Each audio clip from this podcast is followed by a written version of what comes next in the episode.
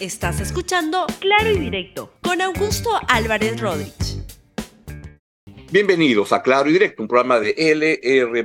Hoy tengo varios temas que voy a ir rápido porque tenemos un programa corto y lo que, que el tema principal que quería tratar es uno que le da título al programa Buscando culpables para la recesión donde no están. Y voy a tocar varios temas rápidamente en esta edición de hoy con un recuento de los temas que más me parece que les puede interesar a usted en el día de hoy. El primero, y va con el título del programa, buscando culpables para la recesión donde no hay. Y hay una entrevista en la República hoy día al ex ministro de Economía de Pedro Castillo, Curburneo, donde lo que sostiene es que la desaceleración del crecimiento económico del PBI también es culpa del BCR, del BCR de, eh, de que lidera Julio Velarde.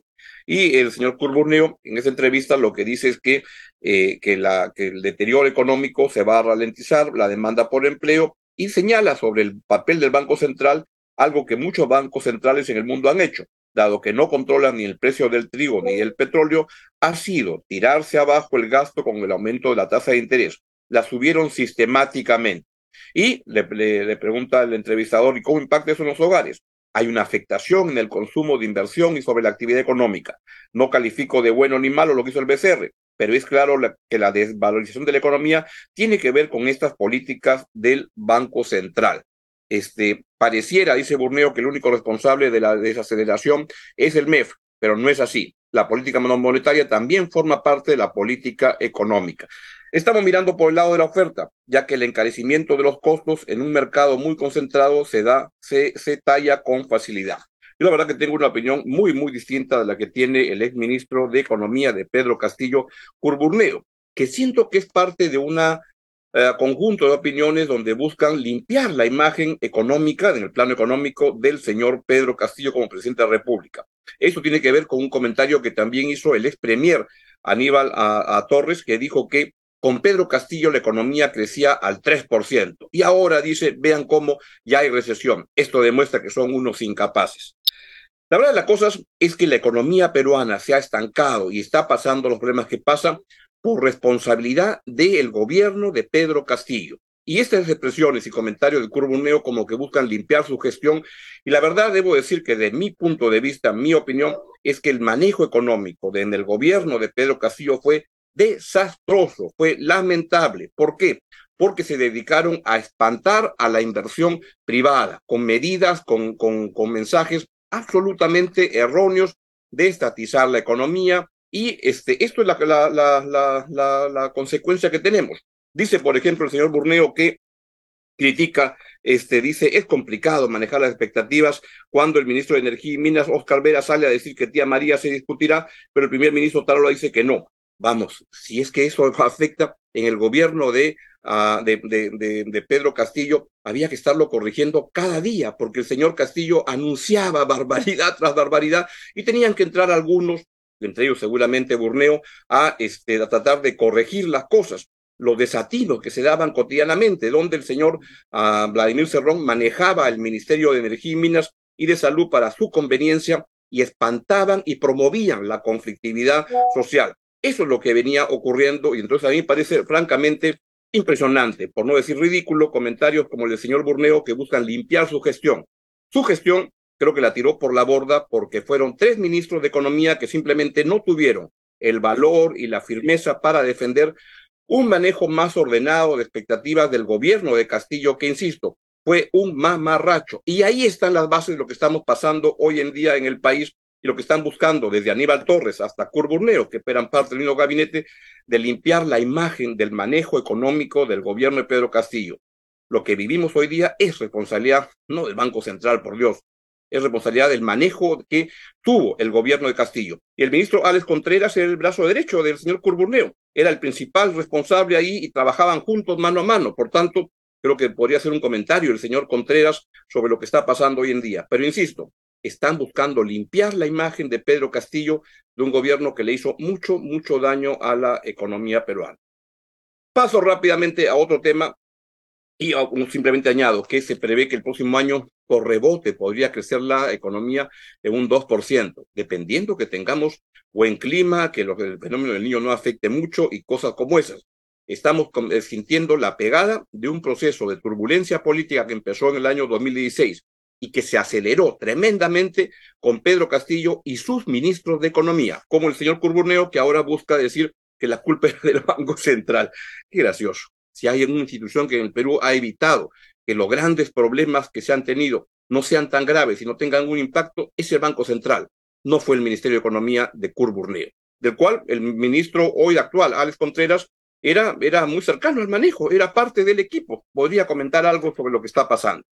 Otro tema, el, la ley del, del cine está teniendo otros coletazos, la verdad que penosos, y eso pasa cuando se da rienda suelta a esas cosas. Y el alcalde de Lima, el señor Rafael López Aliaga, ha tenido un comentario, pero la verdad, desde mi modesto punto de vista, muy, muy equivocado, porque en todo este debate sobre la ley del cine, sobre los subsidios, etcétera, ha salido a decir que solo se debe promover películas para niños. ¿Así? ¿Y por qué? No pueden promoverse películas para adultos. Este, él cree que todas las películas para adultos son pornográficas. Está muy equivocado el señor alcalde de Lima. Y esto pasa cuando se da rienda suelta y se abren este, estos debates sin poder darle algún tipo de sensatez y se, y se, y se lanzan al ruedo gente como Rafael López Aliaga con ideas religiosas muy, muy, muy cuestionables, en la cual él tiene todo el derecho de vivir su religión como él la quiera llevar. Lo que no tiene derecho es a decir que así debe ser la vida de todos los peruanos. Inaceptable. Se debe promover el cine para todos, no el cine para niños. Y ya imagino qué tipo de películas quiere promover para niños. Penoso.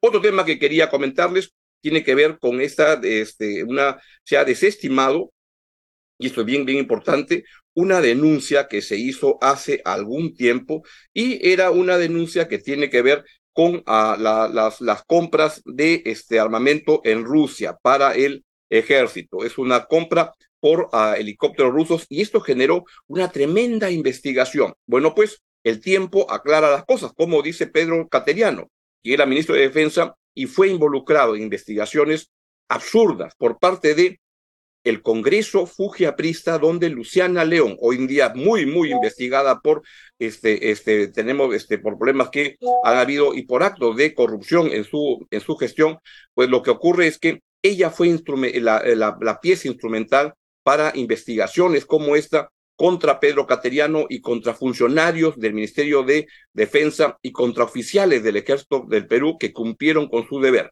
Bueno, pues el tiempo aclara las cosas. Ya, este Pedro Cateriano ha sido liberado de toda este, responsabilidad y la señora Luciana León sigue metida en un tema de coimas con agente del municipio de La Victoria de ese momento cuando era congresista. Y antes de irme a la, a la, a la pausa, les quiero comentar que eh, se produjeron conflictos sociales en Huánuco. El fin de semana se pueden poner las imágenes y que hubo una toma de las instalaciones de Antamina.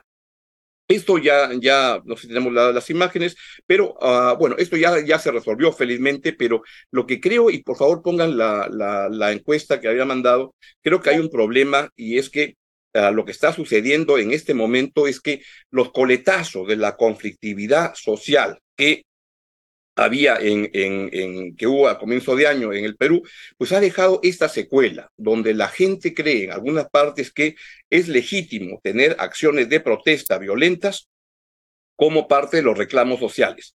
Hoy en día, 21% de la población en el Perú cree que es legítimo capturar, bloquear una, una, una, una, una carretera cuando eh, se produce una, una, protesta. Esto es un delito, ya vino ocurriendo hace mucho tiempo, pero además 12% cree que es legítimo, a ver, está ahí, capturar el aeropuerto, como que creen que hay una, el, derecho, el, el derecho humano a capturar un aeropuerto. Y 10% cree que es válido quemar un local público. Esto es lo que viene sucediendo en el Perú y esto explica que los reclamos legítimos en muchos casos, como de repente puede ser el caso de ese reclamo de la gente de que en, en Huánuco se deriva en acciones violentas y eso es lo que se ha quedado impregnado en la gente en muchos casos.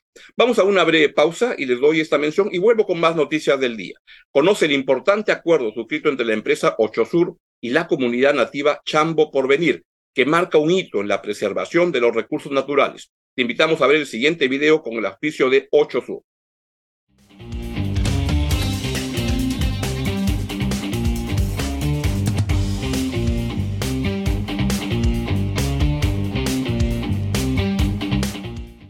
Vamos al plano internacional y ayer se realizó el debate eh, entre los candidatos presidenciales, el primer debate presidencial, y tengo algunas de las partes más saltantes de esta noche, y luego haré un comentario. Empezamos con la, la, la mención de Massa, el que es ministro de Economía hoy en día y candidato a la presidencia. Escuchemos, por favor. Contar cómo los vamos a resolver. En primer lugar, vamos a poner en marcha la moneda digital argentina.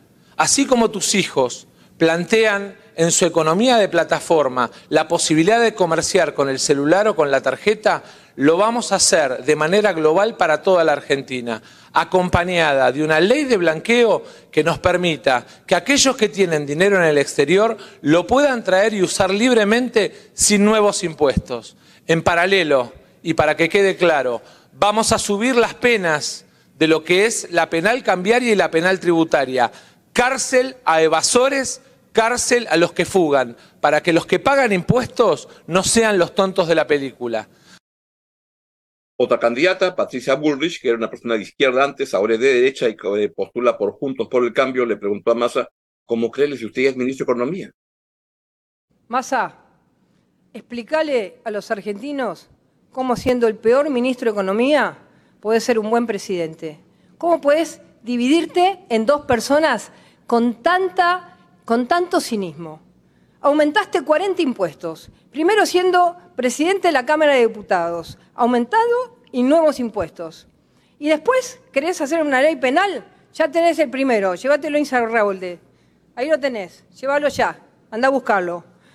Hiciste todo mal, duplicaste los números de la inflación, duplicaste el número del dólar, generaste el 40,1 de pobreza.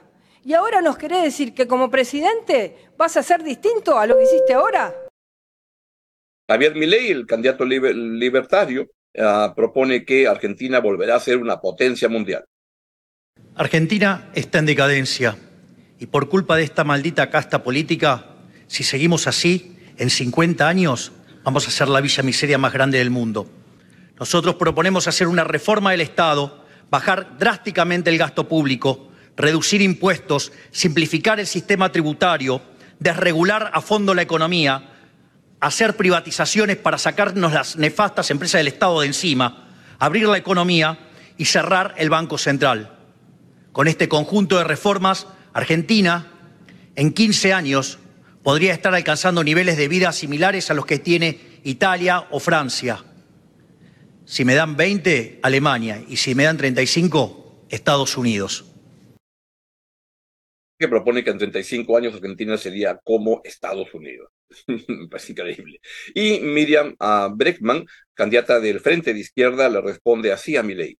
Sí, porque Milei llega hasta acá hablando contra la casta. No es casta, pero hace alianzas con Barrio Nuevo. No es casta, pero le arma las listas a Sergio Massa. No es casta, pero lleva una vicepresidenta de la casta militar. No es casta, pero ya se mudó a un barrio privado, como muchos de los políticos que él critica. Milei es un empleado de los grandes empresarios que han ganado millones en estos años, algunos viviendo del Estado, y con él esperan ganar mucho más. No es un león, es un gatito mimoso del poder económico. Muchas gracias. La verdad, vi con cuidado e interés el debate en Argentina. Creo que hay muchas ideas valiosas, fuertes para sacar al país del grave problema en el que está. Guatemala también está en un grave problema. En Guatemala se produjo ayer, anteayer, un asalto nuevo a la, a la, a la democracia cuando la, fiscalía dirigida por los criminales que están impedidos de ingresar a Estados Unidos asaltaron el poder electoral para impedir que el gobierno legítimo que ha ganado el señor Arevalo, hasta donde recuerdo, pues de, del señor Bernardo Arevalo, el socialdemócrata que dio una gran sorpresa al avanzar a la, a la segunda vuelta y luego ganar la elección, hay fuerzas criminales que están impidiendo que llegue a la presidencia luego de haber ganado legítimamente la elección. Y vamos a ver este, como señales. ¿Puede ocurrir eso en el Perú? Yo me preocupo que eso pueda ocurrir, aunque hay que estar muy atentos. Finalmente, dos noticias hacia los científicos que, este, que se han entregado el premio Nobel hace exactamente una hora a, y lo que han dado es el premio Nobel de la Academia Sueca, lo concede a, en medicina a Catalín Caricó. Y Drew Weissman por la vacuna de la COVID que estuvo basada en el ARN mensajero. Y lo que señalan es que estas dos personas trabajaron con mucho este perfil bajo durante muchos tiempos en los, las investigaciones por sus descubrimientos, que son los que permitieron en un tiempo récord poder producir las vacunas contra el COVID. Y ya casi con el tiempo vencido, un último comentario, vuelvo al Perú. La encuesta del poder ha dado un empate en el primer lugar a eh, mm, Dina Boluarte y a, al premier Alberto Otárola. la verdad, este, hay gente que no, acuerda, no se acuerda y, cree que esto es muy anormal. No, ocurría durante el gobierno de Fujimori, entre Fujimori y Montesinos también había una, un fuerte este, empate en el poder y eso ocurre usualmente cuando hay una, un premier fuerte como es Otárola y este, la presidenta, en este caso la presidenta de la República, pues delega funciones este, importantes en el premier. Hay quienes lo ven como una mella. Yo la verdad que lo veo como algo positivo. Y aquí este, quienes critican mucho eso son gente vinculada a, a, Pedro Castillo. Y lo único que debería de acá decir es que la señora Boluarte fue la vicepresidenta de Pedro Castillo, entonces tampoco esperen gran cosa que vaya a ocurrir. Y entre la sensatez que pueda tener es siendo consciente de sus carencias para ejercer el cargo, pide este, y pone en, la posición de premier a alguien que sí tenga las capacidades para suplir lo que a ella le falta. Por tanto, la verdad que yo lo veo como algo hasta positivo que ocurra, porque de lo contrario estaríamos en el desmadre en el cual vivió el país, el Perú, durante el gobierno de Pedro Castillo. 9.21 de la mañana y nos vamos y lo dejo con la excelente programación de LR. Hasta mañana. Gracias por escuchar Claro y Directo con Augusto Álvarez Rodríguez. Suscríbete para que disfrutes más contenidos.